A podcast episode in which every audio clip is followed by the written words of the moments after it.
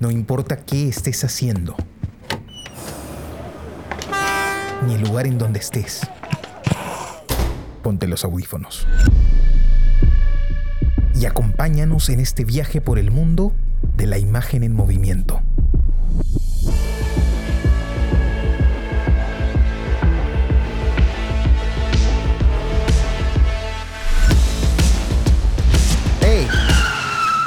¿Qué cine pasa?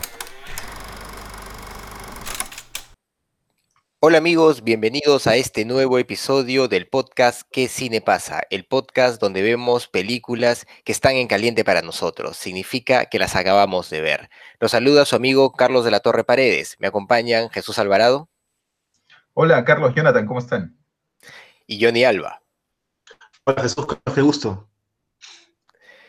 Eh, Hoy, Carlos, este, nunca tan en caliente, ¿eh? como esta vez. Nunca tan en caliente. Sí, definitivamente. hoy, hoy, vamos a hablar de la película Soñadores del director Bernardo Bertolucci. Es una película, una, una coproducción del Reino Unido, de Francia e, e Italia que se estrenó el año 2003. Bueno, es una película que nos propuso Johnny Alba. Eh, sí la recordaba, eh, recordaba haberla visto hace bastantes años. Ya, pues 2003 es pues ya la prehistoria hoy en día. Eh, y pues ha sido, ha sido refrescante poder verla nuevamente, ¿no? Así que, ¿qué, tal si Johnny nos la presenta, nos comenta un poco de la película, por qué la eligió y luego vamos a ella? Bueno, bueno, qué gusto poder compartir esta película con ustedes. Esta película eh, yo la vi en, ese, en el 2004 seguramente, creo que la vi en el cine.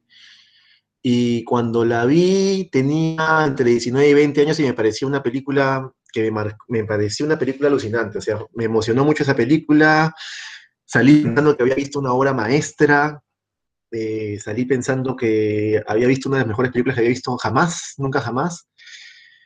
Sigo pensando que la película es muy buena, sigo pensando que la película es, es eh, una película de promedio, sin embargo la he visto varias veces y ya mi, mi juicio ante ella es un poco más equilibrado. Y aparte cuando la vuelves a ver sin tanta emoción, este, definitivamente está catalogada como no una de las mejores películas de Bertolucci, pero Bertolucci es un cineasta muy importante, muy importante, bastante... Eh, ha hecho, él ha hecho obras maestras interesantísimas, ¿no? Como Novecento, eh, El Conformista, me parece que se llama la película, una película de los años 70, ha hecho buenas obras maestras y esta es una de sus últimas películas, y si no es la última, si no me equivoco. Me parece muy interesante esta película porque, porque tiene una narrativa histórica, pero también porque me parece que es de alguna forma un homenaje también al cine. Eh, y cuando yo la vi tenía una edad parecida a la de los personajes, entonces, este, creo que ese fue el, motivo por el cual le tengo esa especie de, recuerdo. Además, la película eh, está muy relacionada con algo que, con la corriente de la novel back, ¿no? Una corriente de los cines de los años 60, que se, le ha reconocido como la era que cambió hacia el cine moderno. Entonces, eso influenció también a otros cineastas que ya son más conocidos en el cine americano, ¿no? Este, como Coppola, Scorsese, el mismo Spielberg, De Palma, todos ellos absorbieron un poco este, los aprendizajes de la Novel Vague, de Truffaut, de Godard, y creo que Bertolucci fue uno de ellos, Bertolucci también. Recordemos que Bertolucci trabajó con Sergio Leone, que también es un grande del cine italiano. Bertolucci fue asistente de dirección de Sergio Leone, también hizo, también trabajó con Rossellini, si no me equivoco, pero trabajó con muchos grandes de la, cuando él era más, más chico, antes de Entonces, es interesante poder analizar esta película, ¿no? El guion está basado en, en, un libro, que no recuerdo ahorita el nombre, no sé si lo voy a, se los voy a pasar más adelante, porque el mismo escritor que del libro hizo el guion de la película. El guion me parece muy interesante, ¿no? Sí, es la novela eh, Da Holly del escritor Gilbert Adair, que fue el escritor del guion, pues, ¿no? Efectivamente. Ahora, solo me gustaría dar una pequeña apreciación antes de que, de que ustedes me den sus, qué les pareció, ¿no? Pero lo que yo podría decir que la película es un retrato, es un retrato sobre, sobre una, una época. Yo recuerdo, yo, yo creo que una época que le genera seguramente mucha nostalgia a, Bertolucci, que él estuvo en toda el, el mayo del 68 en Francia, ¿no? la película es como que para mí es como que todo es falso, ¿no? Por ejemplo, los jóvenes son jóvenes que asumen luchar contra una revolución, pero son burgueses al mismo tiempo. Después, este,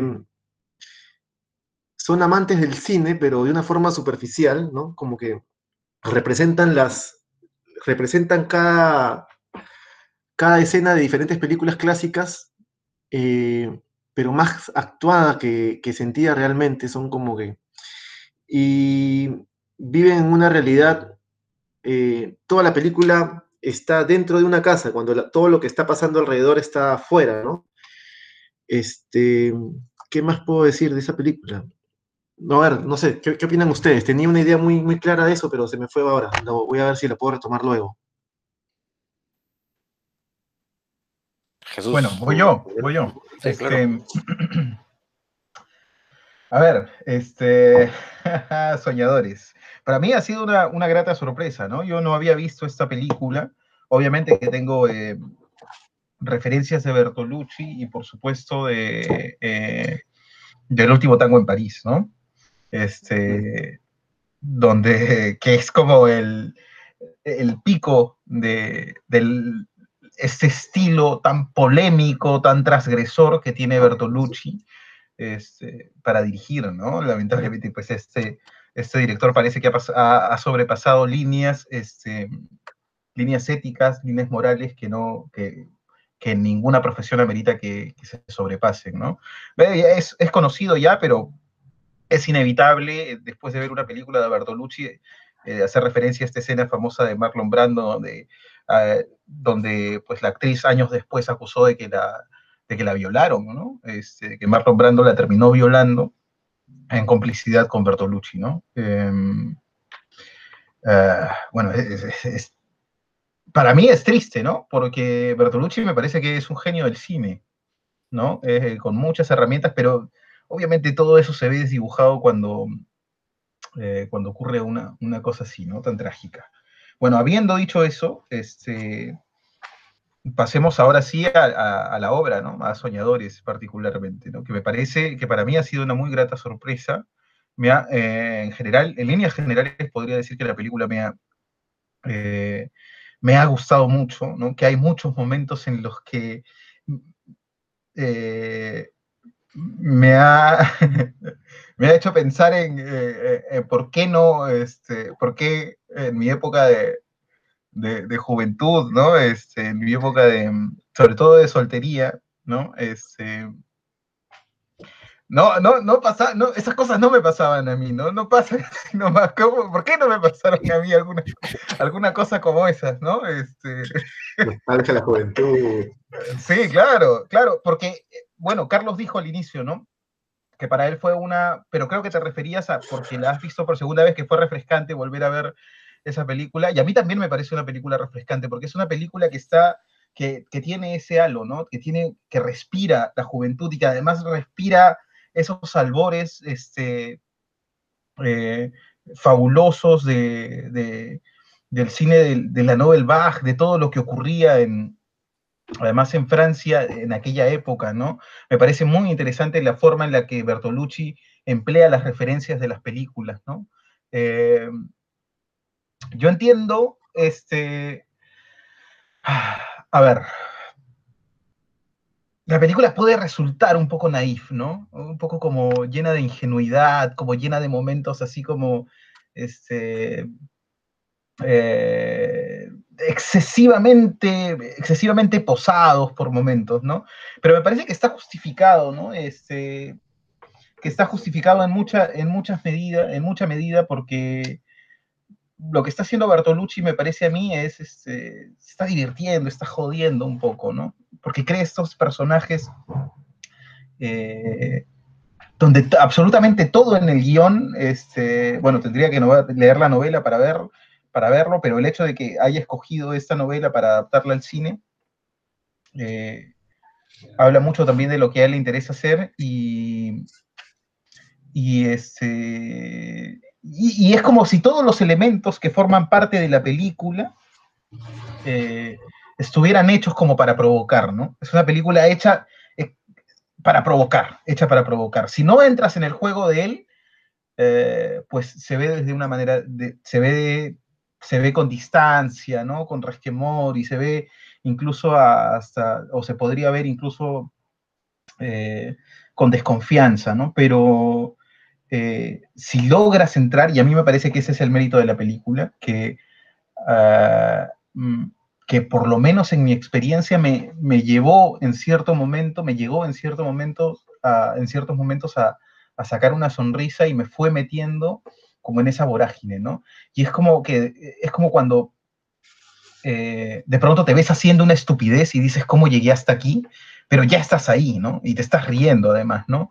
Eh, me parece que tiene esa característica la película, ¿no? Hay varias cosas. Ahora, más allá de eso, que son como criterios valorativos, subjetivos, me puede gustar, no puedo analizar o no, me parece que la forma en la que Bertolucci plantea las escenas, que yendo ya hacia lo más técnico y cinematográfico, es lo crucial, ¿no? Es lo crucial. Yo recuerdo ahora mismo eh, la que en mi concepto es una escena que podría servir para eh, dar una clase magistral de cómo se reafirma el punto de vista en una escena, ¿no?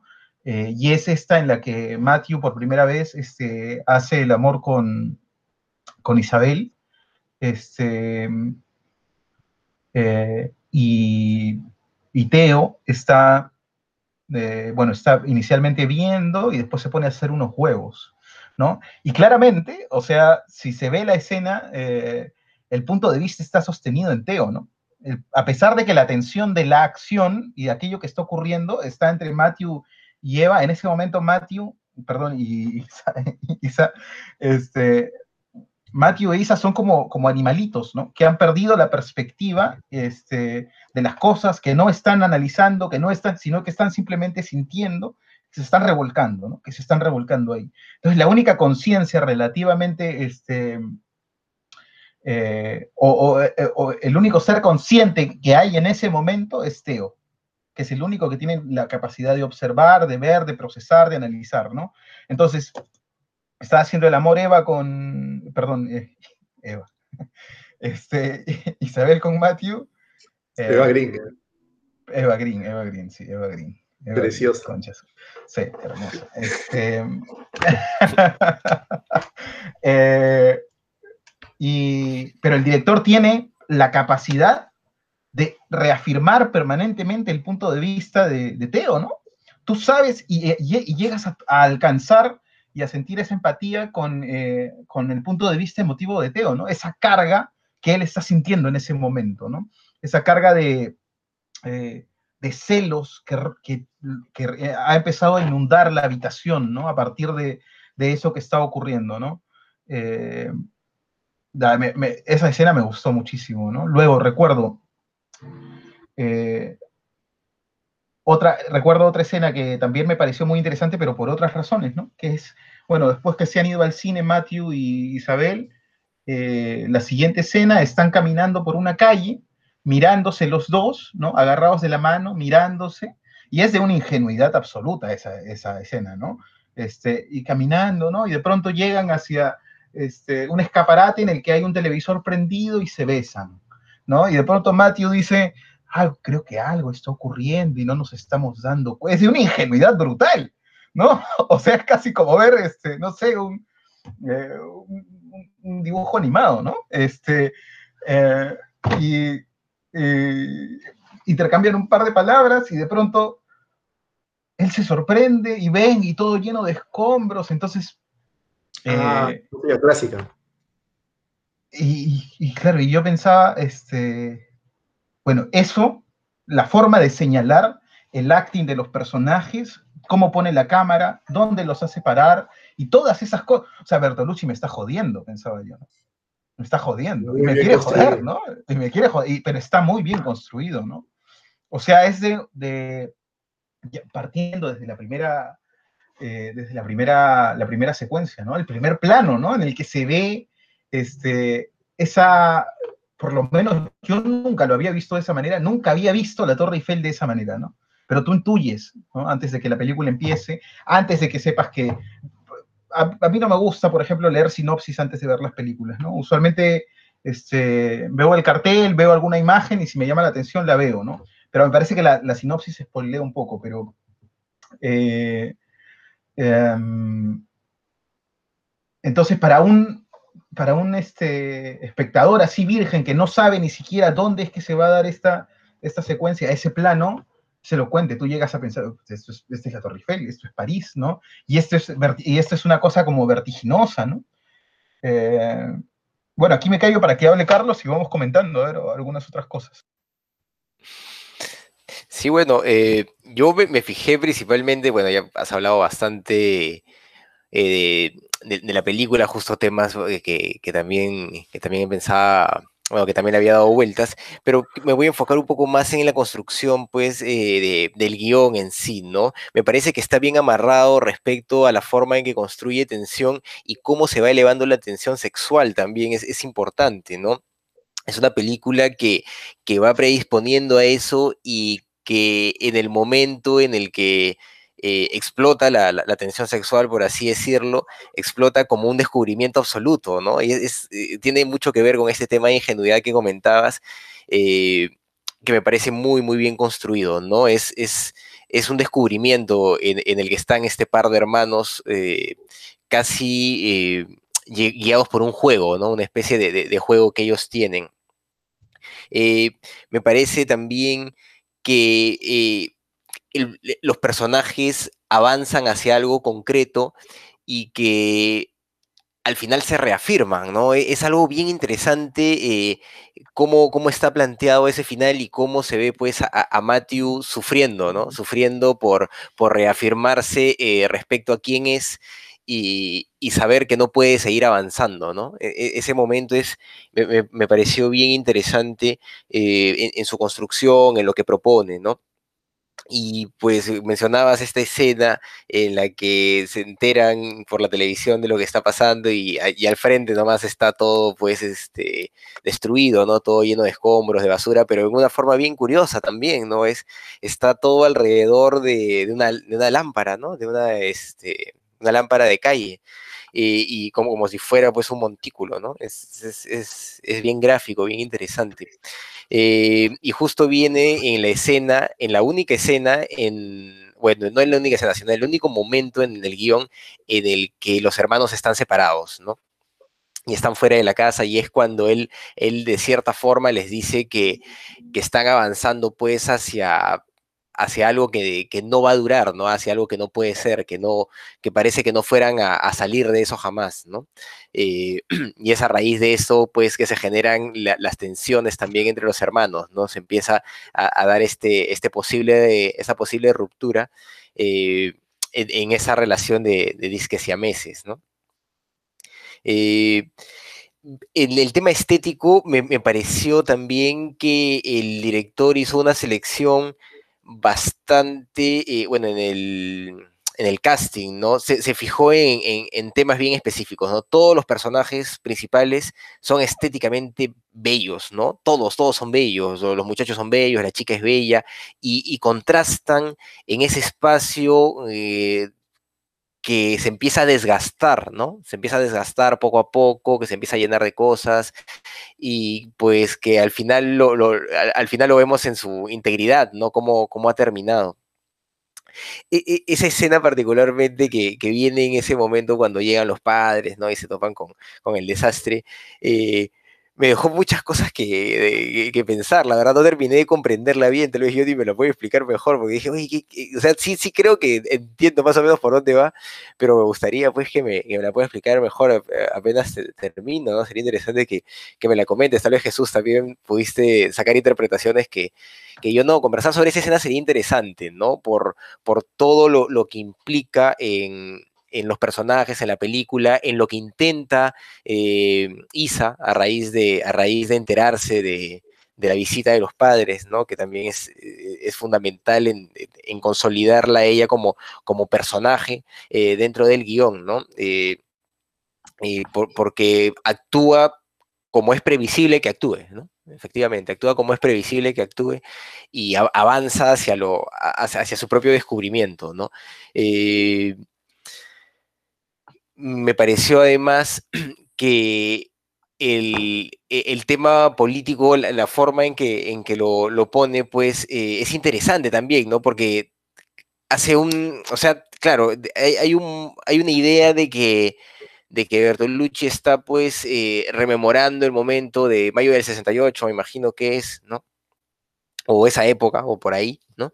Eh, sin embargo, Matthew tiene reflexiones muy profundas también respecto al, tema, ¿no? Y, pues eh, contradice lo, que está sucediendo, ¿no? Y, justifica su punto de vista. Y me parece muy interesante cómo está planteado eso, ¿no? Porque claro, si bien nos está mostrando este despliegue y nos muestra a estos dos hermanos como parte de esa lógica, como parte de ese conjunto que avanza y, revoluciona y va a cambiar el mundo, eh, Matthew de todas maneras eh, se pone un freno, ¿no? Y ve y dice y reflexiona, ¿no? Y dice, no, esto no es así, esto no es así.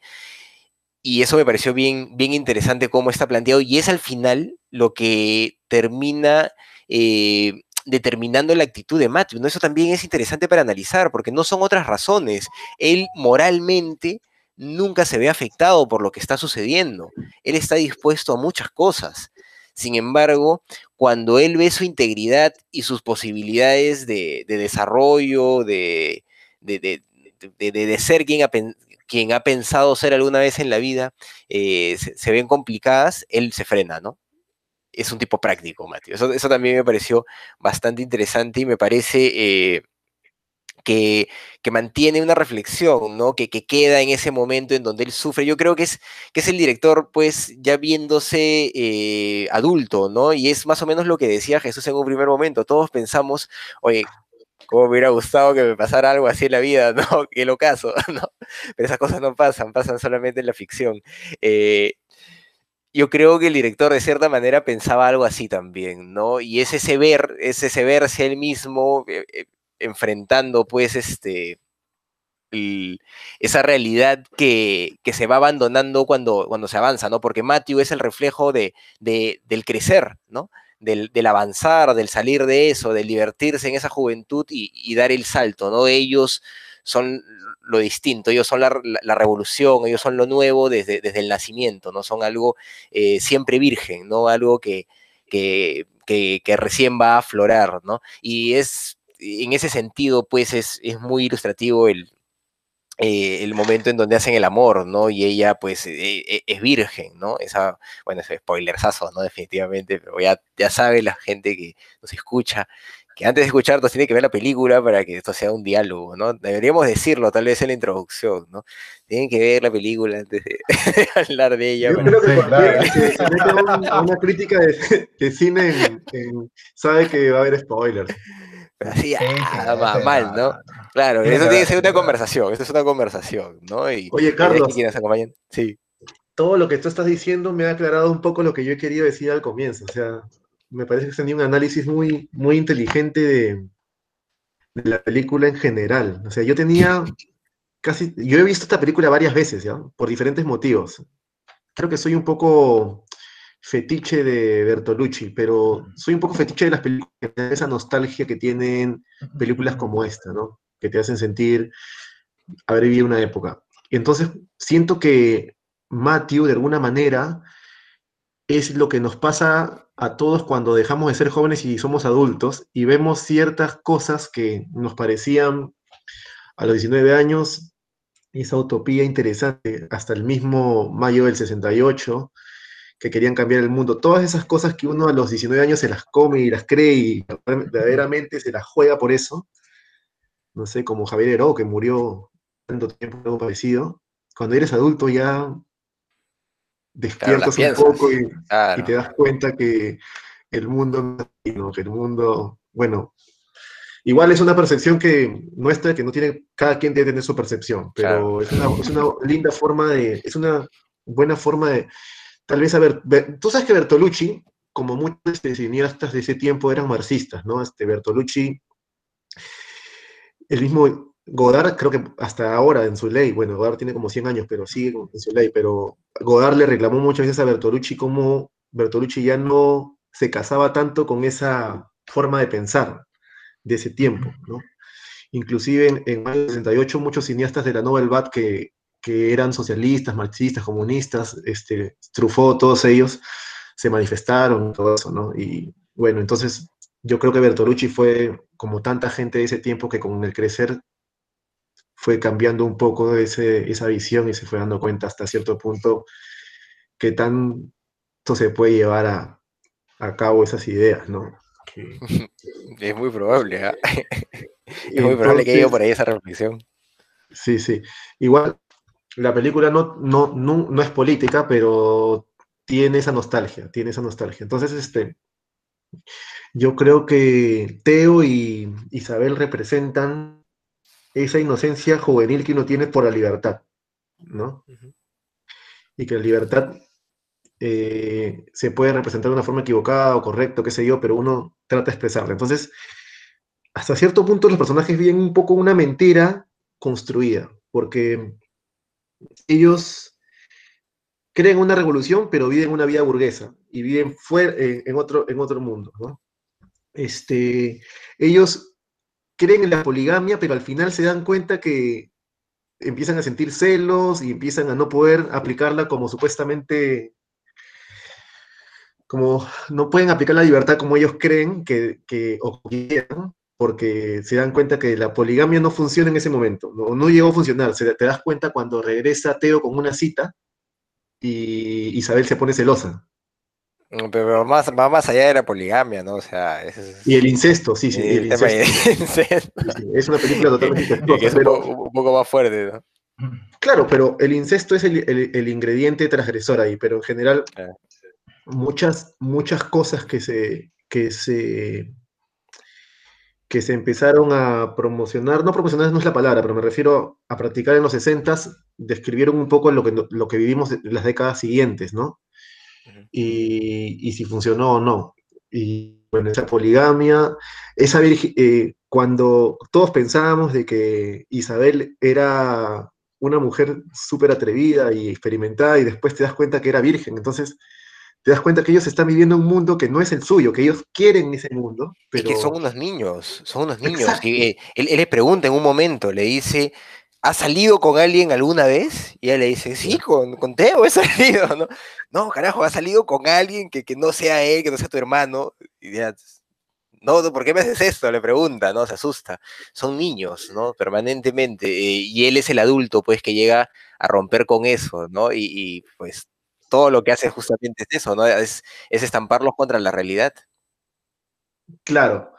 Y él, por su juventud, trata de entrar en ese mundo, pero después sintiendo atracción, porque yo imagino que incluso nosotros mismos, a esa edad, en un mundo como este, que, que nos pase una situación como ese, por más eh, equilibrio que uno tenga, es súper atractivo experimentar eso. O sea, ¿qué está pasando acá? Te da curiosidad, entras a ese mundo. Y entras a ese mundo, va descubriendo la realidad que hay siempre dentro de todo, de toda persona que conoces. No te muestra una parte y después te das cuenta que es mucho más complejo. Entonces, ya encuentra la cordura, ¿no? O al menos te hace sentir que la cordura está en ese personaje. Incluso en la última acción, que, en la última acción donde Teo y Isabel entran ahí en la, en la marcha y todo esto, y él le tienen una discusión, ahí te das cuenta de qué lado está la cordura, ¿no? Pero el amor, ¿no? El amor es esto, ¿no? Por, el, por ese lado, por decirlo de alguna manera, creo. Claro, Mm. al final la cordura es más importante que, que el amor. Pues, Es que también es interesante, bueno, eso ya habría que analizarlo desde otra No, óptica. él dice, él pero- dice, el amor lo dice como, la cordura está en el amor, no en irte a pelear allá, una cosa así le dice, ¿no? Claro, claro, que le dice, ves, está en esto, le dice, ¿no? Está en esto, Sí, ¿no? En lo que claro. tenemos. Claro, eh, no, pero llevémoslo por el otro lado, ¿no? Ya en la Mm. interpretación del mismo director, ¿por qué se decide por personajes con esas características, ¿no? Porque este es un americano soñador, pero es un americano, y los otros dos son franceses. Entonces yo creo que ahí hay algo también, hay un mensaje ahí en eso, sí. ¿no? Bueno, va más allá de eso, ¿no? Esa, Va más esa allá de los dicotomía, esa dicotomía la va construyendo, es que se presta para muchas interpretaciones, ¿no? Porque no da muchas pistas la película con respecto a eso, ¿no? Digamos que nos sumerge y nos distrae en, eh, en lo más llamativo, eh, y, y el resto de estas cosas las deja un poco para, para la interpretación, ¿no? A mí me parece más bien que Matthew, eh, no sé si la imagen del, de la, más bien pensaría en la imagen de la juventud, ¿no? De la imagen de la juventud que se acerca hacia un mundo este, pervertido, ¿no? Que se acerca hacia Pero un mundo pervertido. Y que se ve, que había un que- de transformación, digo, ¿no? Hacia la cordura. Pero- y que se ve, hay un arco de transformación, pero precisamente, precisamente Mm. eso es algo que tenía anotado aquí, Mm, que probablemente la única decisión eh, relativamente cuerda ya. este, como decisiona, como decisión que toma Matthew, la toma en la marcha, ¿no? Claro. Porque eh, después Matthew se está dejando llevar un poco, ¿no? Y se ve embelesado por este, por este mundo atractivo, pero es interesante cómo plantea la dicotomía, porque además la plantea a partir del cine, ¿no? Eh, Claro. con esa Chaplin primera o- discusión, o Keaton, Chaplin o Keaton, ¿no? Chaplin o Keaton. Y, y este, Hendrix o, o Clapton, ¿no? Claro. Y esta cinefilia, eh, eh, bueno, que, este, que no es una cinefilia académica, que no es una cinefilia seria, porque además son muy jóvenes ellos, es una ci- cinefilia auténtica, ¿no? Al punto de que, este, y tiene esa, esa característica, esa cualidad de que estos jóvenes se han aprendido estos, este, eh, est- estos actings, estos diálogos, y su, y- y su mayor obsesión, su mayor pasatiempo, eh, transcurre en función a esas cosas, ¿no? Y, este, y incluso sus retos siempre va- están en, en función a, a esta cinefilia, ¿no? A este, es que ya desde el, con- em- la película empieza con un, con un joven amante al cine que va mucho, este, ¿no? Que, que habla de esta cinefilia, ¿no? De este interés. Y, es inevitable no pensar en el nombre, ¿no? Porque soñadores, dreamers, ¿no? Y eso tiene que ver con la juventud, tiene que ver con la locura, tiene que ver con la libertad de la que hablaba Jonathan, tiene que ver con la revolución, tiene que ver con, pero también tiene que ver con el cine, ¿no? Y con este mundo de ensueño que se construye a través de la pantalla, ¿no? Y de cómo uno eh, absorbe, absorbe este, ese universo, ¿no? Por eso me parece que, o sea, en, en general estoy de acuerdo con todas las cosas que ustedes han planteado y podría estar de acuerdo también en lo de Matthew. Me parece que hay una línea delgada ahí que, que es un personaje que se presta a la interpretación y que eso es precisamente lo que lo hace rico, lo que lo hace, lo que lo dimensiona, lo que le da volumen, ¿no? Este, y ver la forma de interpelar, de interpretar estas cosas, ¿no? Creo que sí hay una, una posición política permanente. No es una, no es, no es una película política, pero sí es una, eh, es una película que en las actitudes de los personajes, que en sus diálogos, está revelando una posición política y social también, ¿no? O sea, el personaje de, I- de Isa, para mí, eh, es este, qué, sé yo, eh, Isa, este, yo, bueno, no conocía a- yo a Eva Green, ¿no? No la había visto en ninguna otra película, creo, pero Actúa en la O sea, primera película de James Bond, Cas- Casino Royale del 2006.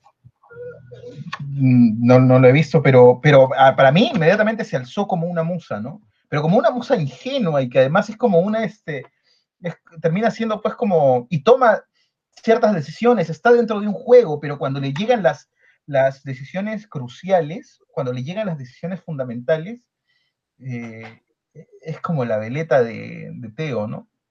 Es como la veleta de Teo. Eh, entonces, desde ahí lo está, lo está viendo Bertolucci, y así es como construye, me parece, a, a- a ese personaje, ¿no?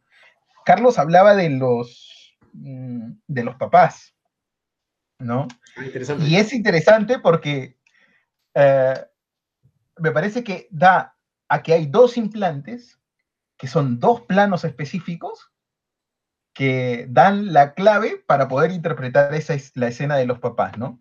Eh, el primero sería el momento en el que aparece la mamá, y la primera vez que la mamá ve a Matthew.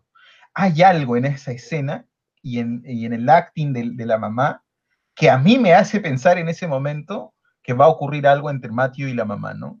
O sea, ya la mamá transmite en su gesto, en su forma de sonreírle en algo, es- o quizás es solo una percepción mía, pero a mí me parece que, que la cámara lo revela eh, como un erotismo, ¿no? Transmite un erotismo, eh, eh, eh, sonríe de una forma, habla de una forma que, que- que yo pensé, a esta mujer la voy a ver desnuda en esta película, ¿no? ¿Quién? A, a- a la mamá, a la mamá, a la mamá. a la mamá, a la mamá. ¿Te Sí, decepcionó? bueno, no ocurrió al ¿Te final. No, no, no, no, no, no, pero, pero me parece que en esa sensación que tuve se revela como esta sensación de erotismo que también tiene que ver con los papás, ¿no? Y lo otro es el papá, ¿no? Que hay cuando eh, Isabel lleva a Mateo a conocer al papá, hay un plano en el que Matthew se fija en la forma, en, en la, pero claro, pero lo que señala el director, ¿no? El, el director señala la mano de- del papá tocando a tocando a, a- a- a Isa, ¿no? Y Muy ahí ya te da, ¿no? a, a partir de esas dos escenas, claro, te, te sugiere muchas cosas, ¿no? Y tú dices, estoy entrando a Sodoma, ¿no? Eh, eh, o es la sensación que da, y después el papá hace este juego y se presenta, y dentro de este contexto este, eh, de la película que, que está, que está embebido pues, de, de- esa ingenuidad, de esa, de esa ingenuidad perversa, por llamarlo de alguna manera, el papá es un, es un perfecto, este, es un perfecto monigote, pues, ¿no? Es una cosa, muy extraña, ¿no? El papá es como... y además, este, bueno, Teo tiene ese respeto, esa, esa irreverencia con su papá, ¿no? Y me parece que ahí hay dos claves como para entender esa escena de los papás que es muy rara, ¿no? Que es muy rara. O sea, los papás llegan de pronto, no hay línea, todo es un desastre, vengan los hijos, parece que se va a desatar el caos, ¿no? Este, eh, Es, se es- van al, al es interesante a- que haya- Sí. Es y se van, interesante claro, que se van al menciones esa despacho a escena. dejar un cheque firmado, ¿no? Deja deja un Perdón, cheque ¿qué firmado. Es interesante que- menciones esa escena porque esta es una de las escenas que me deja claro, como cineasta, cómo poder decir sin solo con imágenes. Cómo, o sea, si tú elaboras una escena teatral en base al diálogo para poder establecer una relación entre los padres, hay herramientas que el cine te las da y son más simples. ¿sí?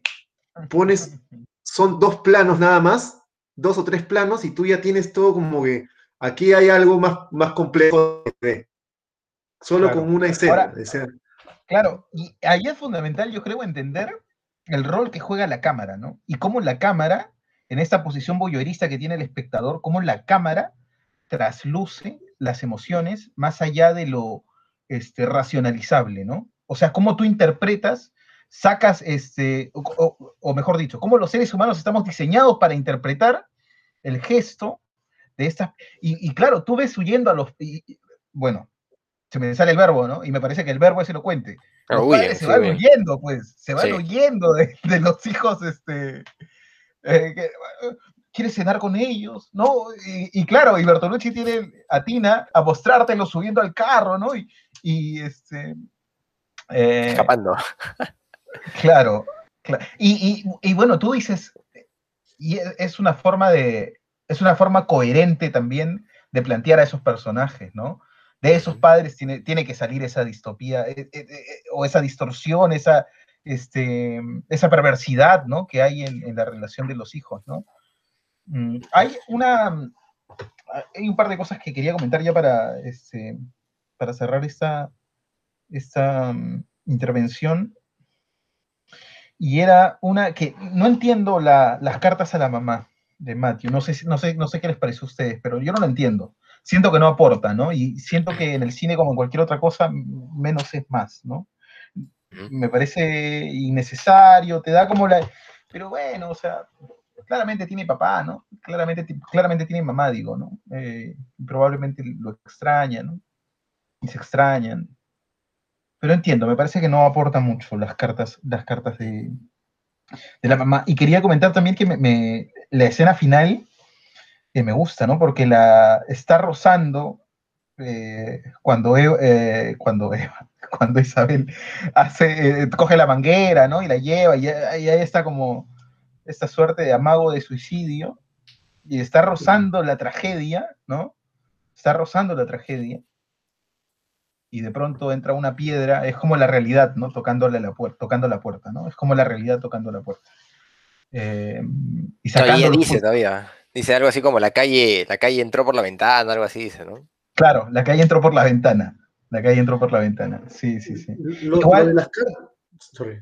Lo de las Sí. cartas de la mamá, yo también me lo pregunté alguna vez, creo, pero yo lo veo como recordándote, porque tú sabes de que en el 2003 ya habíamos, ya estábamos totalmente imbuidos en lo que era el Hotmail, el Latin chat, el, el email y todo eso, y creo que era una forma de, de mostrarte algo que se hacía y que se estaba dejando de hacer, ¿no?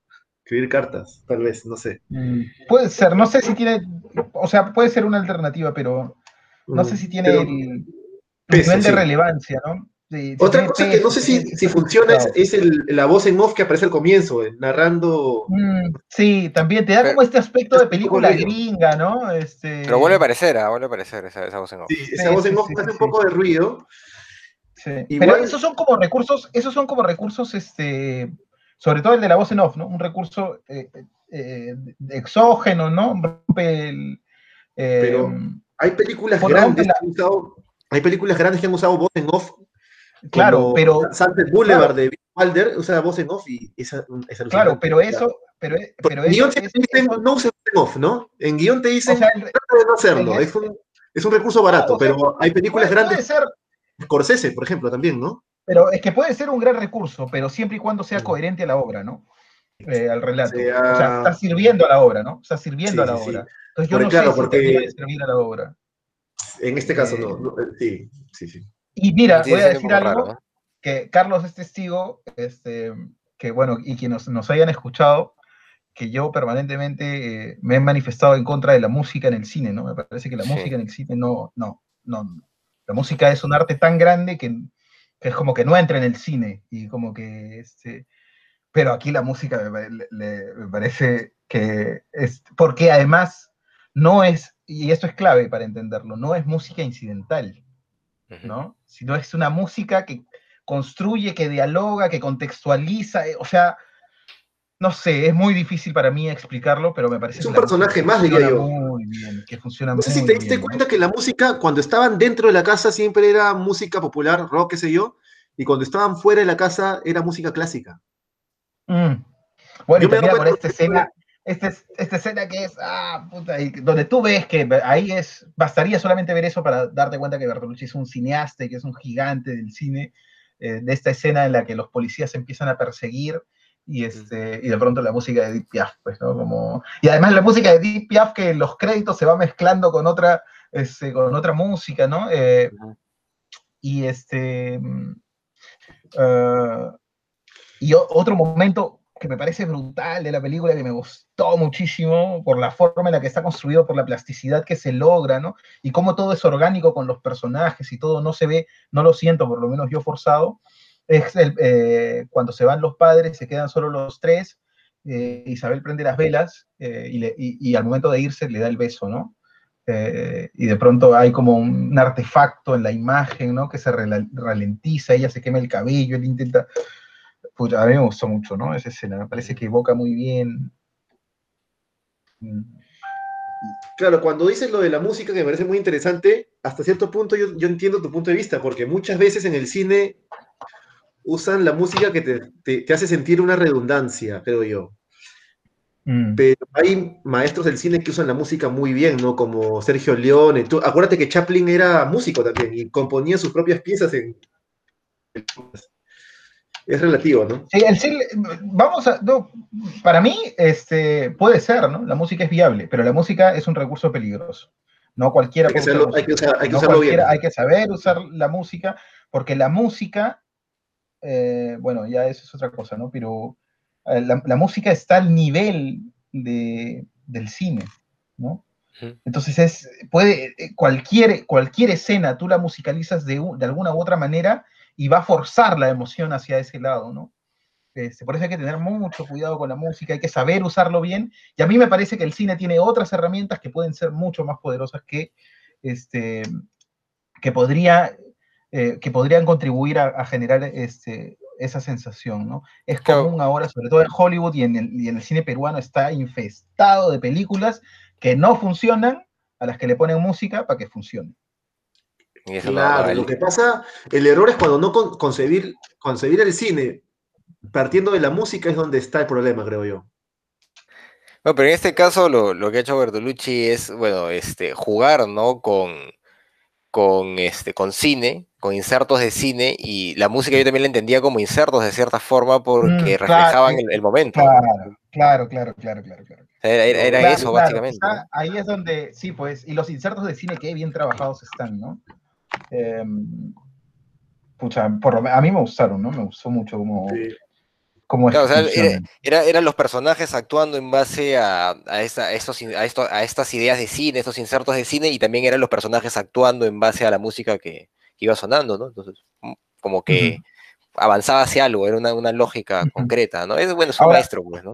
Me, pa- me parece, eh, eh, me parece muy interesante, ¿sabes por qué? Porque el, porque el personaje no es este típico personaje este, ultra épico, este, que, que es, como, es como un tren, un personaje activo, ¿no? Al que, este, no sé, es más bien un personaje, el personaje principal, Matthew, es un personaje más bien pasivo, ¿no? Que se deja un poco llevar por estas cosas, pero, o sea, la forma en la que el director ha conseguido la, eh, abordar la plasticidad de la película, utiliza los, herrami- la- los elementos audiovisuales, la forma en la que construye a los personajes, ¿no? Y esta capacidad que tiene para, como decía Jonathan, este, para contar sin, eh, sin diálogos, eh, pucha, es, eh, lo, lo es todo, ¿no? En, en esta película, ¿no? Lo es todo. ¿Qué te, qué te pareció este? Bueno, sí ya lo has manifestado, ¿no? Cómo, eh, cómo retrata la ciudad, ¿no? Me parece que es genial esa parte. Como- o sea, como Mm. cosas simples, ¿no? O sea, Sí. Claro, con cosas simples, muy puntuales, te va, este, y, y, claro, aparece de cuando en cuando, pues, esta, eh, el, eh, eh, el aspecto, el aspecto político, ¿no? Esta ciudad que se va, eh, que se va caotizando, ¿no? Empieza como en un caos contenido, digamos, ¿no? En esta protesta de, de Mm. cineastas, de cinéfilos, y eso va creciendo poco a poco, y el director tiene la habilidad para en medio de ese, para, en medio de ese departamento, de, esta, de este triángulo extraño que va hacia el caos, eh, tiene la habilidad de hacer crecer, ¿no? De, de- de irte dando la sensación de que lo otro también está creciendo, ¿no? Esas dos líneas paralelas son claves para, la- para el final de la película, sobre todo, ¿no? Eh, Oye, Jesús, y la Ahora, pregunta de Carlos sobre ¿por qué crees que los padres se van así?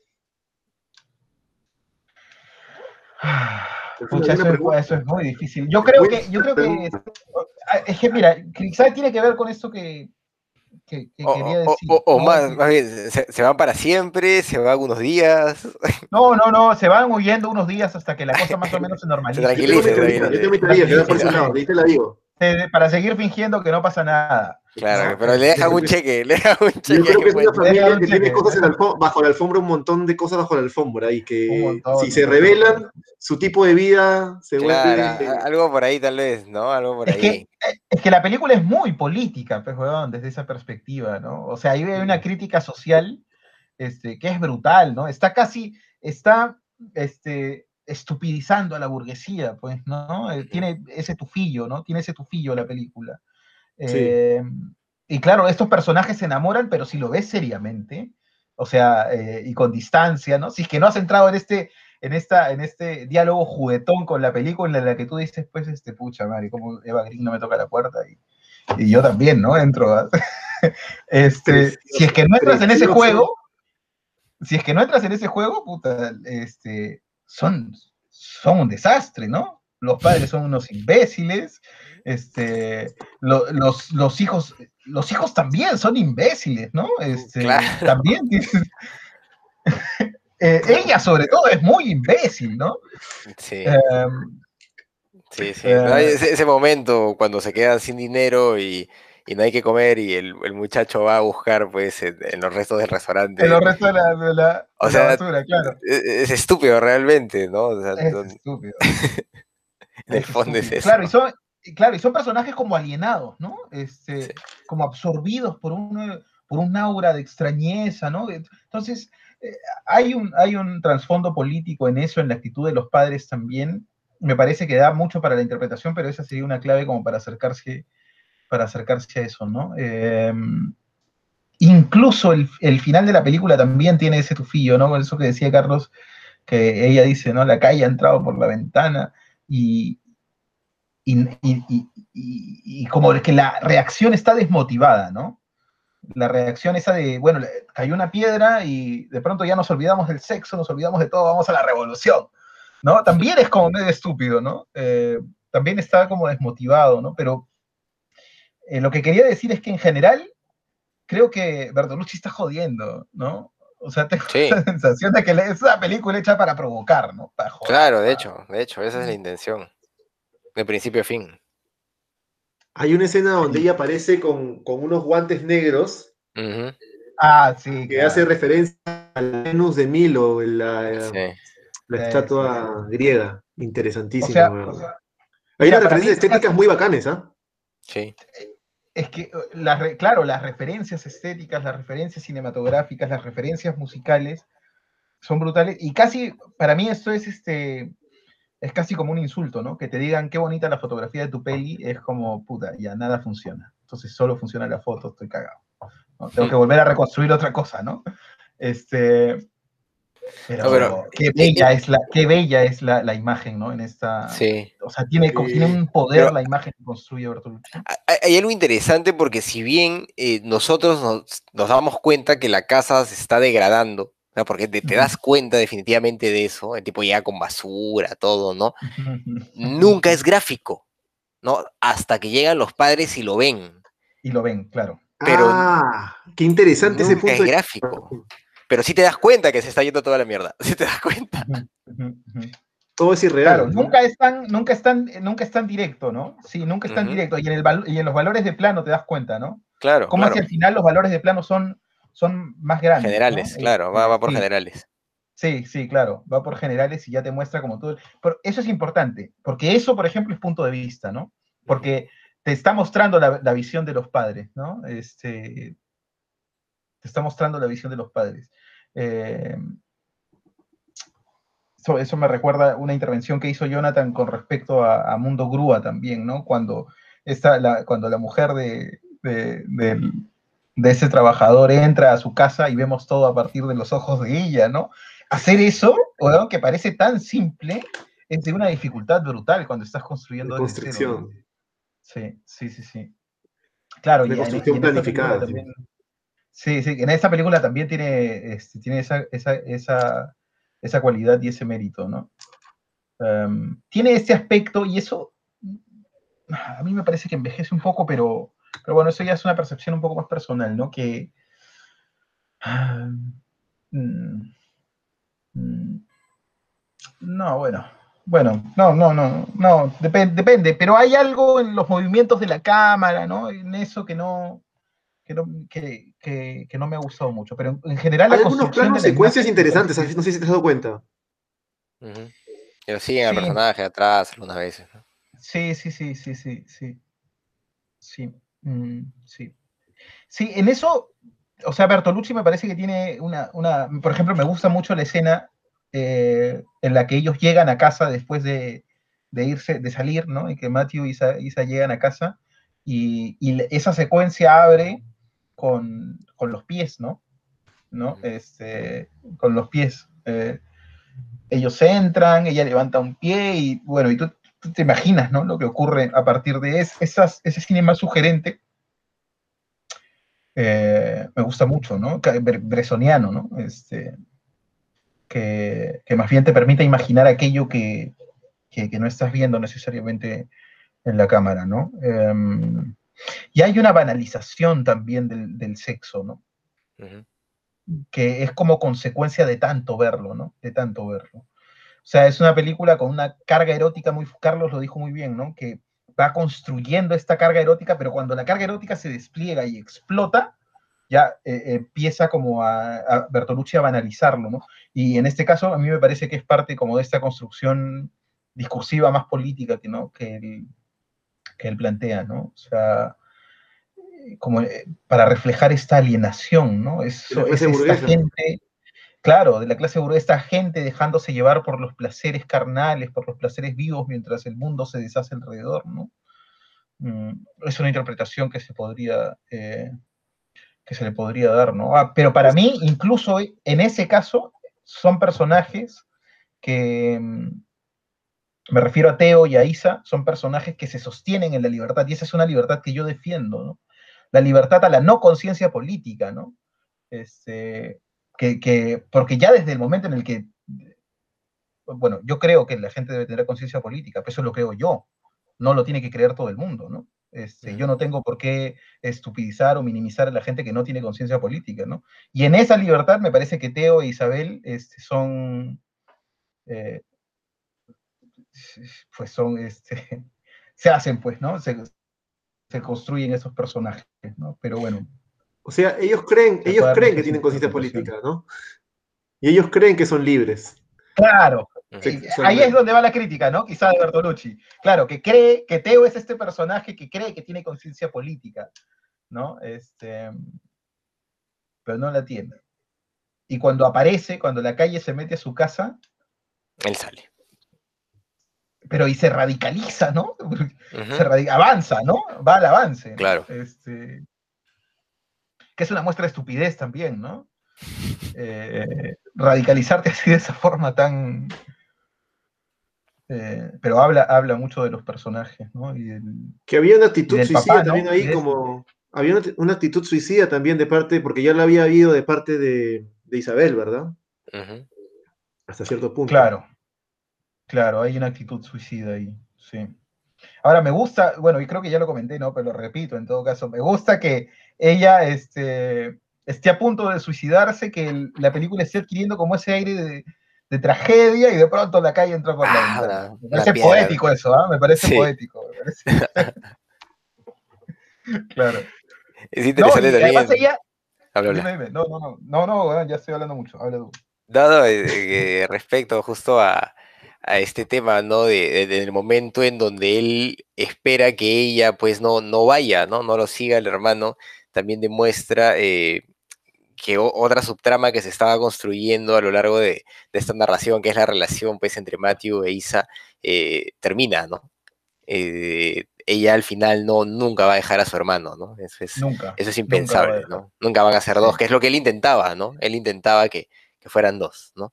A pesar, a pesar de haber entendido la dinámica de ellos, él esperaba siempre que, que pudieran ser los dos, ¿no? Pues está enamorado. Incluso ya desde cuando va al cine, él trata de encontrar cierta normalidad. En, o sea, como ya, atrás, tú ¿no? así, pero yo te voy a llevar por aquí y vamos a ir al cine y todo lo demás va a quedar una cosa bacán que pasó en el pasado, un, Claro, bonito, nos divertimos, pero ahora hagamos las cosas tradicionales. Tú eres mi novia, Claro. yo soy tu novio, es Eva Green, o sea, hay que intentar. vale la pena, vale la pena.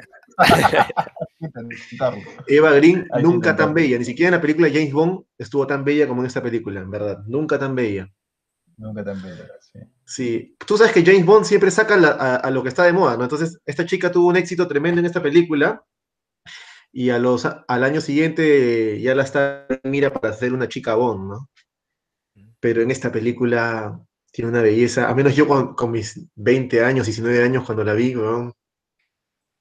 Es que tiene Ese- aire de, de, de musa cinematográfico, pues, ¿no? Eh, es este. mm, Era muy joven esta Es- chica cuando tenía 19 Yo- años. Yo eh, empecé a. Cuando empecé a ver la película y aparece ella, ¿no? Con este aire, ¿no?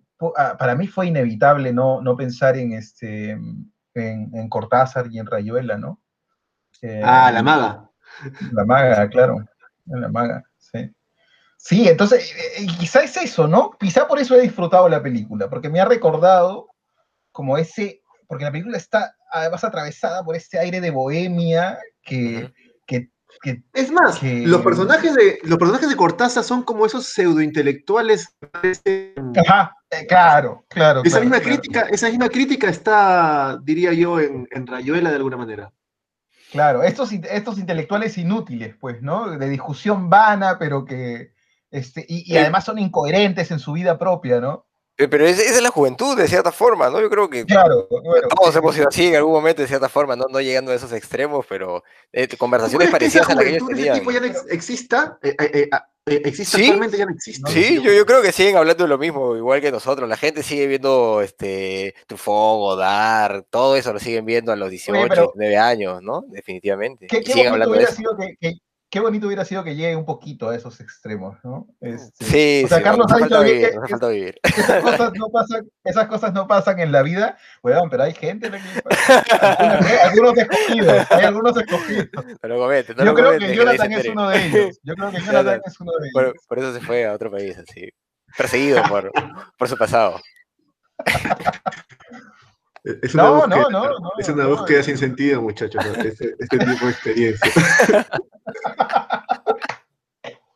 Hay que Una vez me que dijo- intentarlo. Una vez me dijo Jonathan, este, recuerdo había una, fuera de la escuela, había una, una chica, ¿no? Una, una joven así, simpática. espero, que tengas, ¿no? eh, espero que seas consciente que perfecto. estamos grabando estas cosas, este Jesús. No, no, no, no, no, me dijo, este, estaba apoyada en la pared y, y Jonathan pasó y me dijo muy elegantemente, nunca serás tan convincente como ella. ¿No? Y eso se me quedó, se me quedó grabado, pues, ¿no? Claro, no hay forma de ser tan convincente, con la belleza no se puede, ¿verdad? ¿No? Y con una belleza tan arrolladora como la de Eva Green no se puede. Oye, gracias por ese comentario, Jesús. Pensé que ibas a decir al- alguna barbaridad. No, estamos grabando, estamos grabando. Es que hemos tenido tantas conversaciones fuera de la escuela que Tantas barbaridades en ellas que ella no recordaba. Sí, Hemos dicho no, tantas barbaridades en ellas que tenía que cuidarme. Esos chats ya están borrados, no te Ya, no preocupes. te preocupes, no te preocupes. No, no, igual hay que dar la vida por la búsqueda de la belleza, muchachos. Claro, yo estoy de acuerdo. Pero bueno, pues sí, definitivamente. Es inevitable pensar e- e- en nuestra juventud al ver esta película, ¿no? Y decir de cierta forma, oye, debí ir un poco más allá, tal vez, debí ir a Francia, tal vez, no, no, no hubiera estado de más, no, pero, o sea, son cosas inevitables a, a Siempre dan también. ganas de Mira, ir a ahora- Francia. ahora mismo- Nos están mintiendo, creo yo. Yo creo que vamos a ir y Y no es así, no es No así. nada, no hay no nada. no siempre, porque la literatura y el cine y, y bueno. Y, No hay ni siquiera. Sí, hasta, ¿no? Hasta Woody Allen con Medianoche en París que habla hasta del pasado, que Francia siempre fue así, inclusive, ¿eh? desde la época antidiluviana, ¿no? Desde, no sé, desde los años 20 de Francia, ¿no? Donde está Hemingway y toda esa gente chacoteando, Bueno, Salvador Dalí. No, no sé si lo, o por lo menos yo, ¿no? No sé si lo, lo viviré porque si es que algún día voy a Francia, seguramente a ese mundo no me voy a acercar. ¿no? Ya, ya será un mundo un poco más aburrido, ¿no? Más, eh, con señoras, ¿no? Claro. Con señoras, con... Ya, ya- ya vamos a ir viejos, ya vamos a ir viejos. Claro, vamos a ir viejos. Acá, Yo ni no sé, que puede llegar cosas aburridas. Nunca, cosas aburridas. nunca subestimes el factor sorpresa, querido amigo. Nunca sabe cuándo terminará. Bueno, amigos. Las cosas llegan cuando menos las deseas. Bueno, vamos a Concentrémonos de, calificar. de- de tema, sí, vamos a calificar la película. Bueno, Jesús, ¿empiezas tú o empiezo yo? Eh, ya, bueno, empiezo yo. Este, mm, bueno, me ha gustado esta película, ¿no? Me ha gustado. Yo entiendo las, las críticas que Jonathan planteó este, al inicio. No sé si es una película y quizás sea esto elocuente que volvería a ver, ¿no? Siento que, que este visionado lo he disfrutado, mm, que hubiera sido interesante verlo en el cine, pero, eh, pero hasta ahí llego, ¿no? Me parece que es una, eh, es una una película que tiene mucho para desengranar, como, hemos intentado hacer ahora, ¿no? que hay mucho trasfondo, que jue- da mucho para la interpretación de los personajes, eh, pero que este, y que es de un gran maestro eh, como Bertolucci, ¿no? que demuestra en esta película su maestría. Mm, mm, pero bueno, yo le voy a poner 8. 8 esta vez. Me parece que es una película de un 8, ¿no? que está muy por encima del promedio eh, pero no, no alcanza los niveles este, más altos. ¿no? Es una película para entretenerse, para pasarla bien, ¿no? para, para reírse un poco, como ha pasado un poco ahora, ahora hacia el final del podcast. ¿no? Sí, efe- efectivamente. eh, es una película, claro, que bueno, es la, la segunda vez que la veo. Bueno, yo la he visto hace tantos años que ya la recordaba, pues, eh, eh, recordaba algunas escenas más que otra cosa. Eh, ha sido interesante volver a verla, pero claro, e- es una película, pues, que no, no buscaría yo volver a ver así por, por arranque, ¿no? Eh, creo que porque eh, es básicamente provocadora la película, intenta eso, ¿no? Por encima de, otras cosas que, claro, utiliza muchas herramientas, está muy bien planteada, tiene un buen guion, pero, mm, claro, siento, siento más o menos lo, lo mismo que, que tú, ¿no? Tal vez sea un tema más, más de gusto, ¿no? Aunque la, la película me parece bien hecha, como digo, la actuación me parece genial, la verdad. Eh, creo que incluso su construcción estética es muy buena. e- Esta idea, pues, de, de mostrarte la degradación en base a, a los sucesos por encima de, de mostrártela gráficamente hasta, hasta un final en el que te lo muestra eh, en todo su esplendor, ¿no? Con planos generales, me parece también bien interesante en, cómo se ha ido construyendo, ¿no? Cómo, cómo todo eso va, va engranando mientras va avanzando la trama. Eh, pero claro, no, no, no es una película que, que, yo buscaría tampoco así de, este, pa- para ver recurrentemente, ¿no? Hay, hay otras que sí, a veces, a veces pasa eso, y es más, la, la que me toca eh, recomendar hoy día es una película que, que veo de vez en cuando, aunque tal vez no, no, no sea una película también un poco para un 10, ¿no? Pero hay películas a las que a veces volvemos. Y pues eh, en el caso de, eh, de Soñadores de Bertolucci, también voy a coincidir contigo, Jesús, le voy, a, le voy a poner un 8. Es una gran película, es una película muy por encima del promedio, eh, pero tal vez no conecta conmigo como, como sí conectan otras películas, ¿no? ¿Cuánto le pusiste? No, no te escuché. 8, 8. 8, perfecto. Este, bien, bien, muchachos. Este, creo que igual ha sido bastante mm, refrescante para mí ver otra vez Soñadores. Yo he visto Soñadores muchas veces, siempre, generalmente, porque se le querido mostrar a alguien, que he querido mostrar algo diferente a la clásica, algo que sea entretenido y bueno, que es una, una, una cosa difícil de encontrar. No sé si me, me dejo entender. O sea, algo que también sea entretenido y no solamente, pero que sea entretenido y que tenga una alta calidad. Eso es difícil. Porque, Claro, es difícil. Hay películas que son- sí, exacto, que tenga una alta calidad y que sea entretenido, creo que eso funciona con, con soñadores en este caso, ¿no? Ahora, claro, cuando yo la vi tenía 19, 20 años, es más, ni siquiera había visto Claro, las voló la cabeza. Claro, me voló la cabeza. Yo ni siquiera había visto las películas de Novel Bach y no entendía ni la mitad de las referencias. Incluso ahora no he visto todas las referencias en esta película, pero he visto muchas, ¿no? Eh, sobre todo las de Novel Bach y este, las de Greta Garbo, por curioso. Entonces, este, es bacán, es bacán cuando la vuelves a ver sabiendo esas cositas. Este, he visto una película de Bertolucci, El Conformista, que yo diría que es donde el director de cámara fue eh, Victorio Estorano, un, un- un director de claro. fotografía. Sí, un director de fotografía. Esa película la vi porque yo estaba viendo un libro que había conseguido sobre directores de fotografía y salía Estorano ahí. Y vi el con todas las referencias que había hecho este tipo, por ejemplo, los dos juntos, ¿no? Estorano y, y Bertolucci sobre Caravaggio, y la vi hace mucho tiempo. No recuerdo si esa película, el conformista, tenga carga política. Yo imagino que más, porque en esa época, que es los 70 Bertolucci era un poco más en su forma de pensar. Eh, pero yo más recuerdo la estética del, conformista, que yo creo que el conformista sí es una obra maestra de... Me gustaría volverla a ver en algún momento para, para poder tener un poquito más de... para recordar bien si es que es lo que yo recuerdo, ¿no? Este, pero no, Los Soñadores me parece una película que, que tiene esas dos cosas, ¿no? Una película que es indiscutiblemente estás viendo cine, ¿no? Porque no todas las películas son cine, algunas es como leer una revista y ver un libro. No tiene nada de malo que tú leas revistas, ¿no? Porque lo, que, lo malo sería que no seas consciente que estás viendo una, leyendo una revista, ¿no? que eso puede pasar con muchas películas que son entretenidas, como, qué sé yo, Rápidos y Furiosos o, o una película de rap. Creo que tenga nada de malo ver una película para entretenerte. Lo, lo, que está mal es no ser consciente si estás viendo cine o no, ¿no? Entonces, para mí esta película tiene las dos cosas. Tiene, es entretenida y es cine de alta calidad. Entonces, por eso yo también le pongo un 8, ¿no? El 10 ya lo reservo para, en verdad, obras maestras que hay que pensarlo mucho cuáles son, ¿no? En la historia del cine. Muy bien.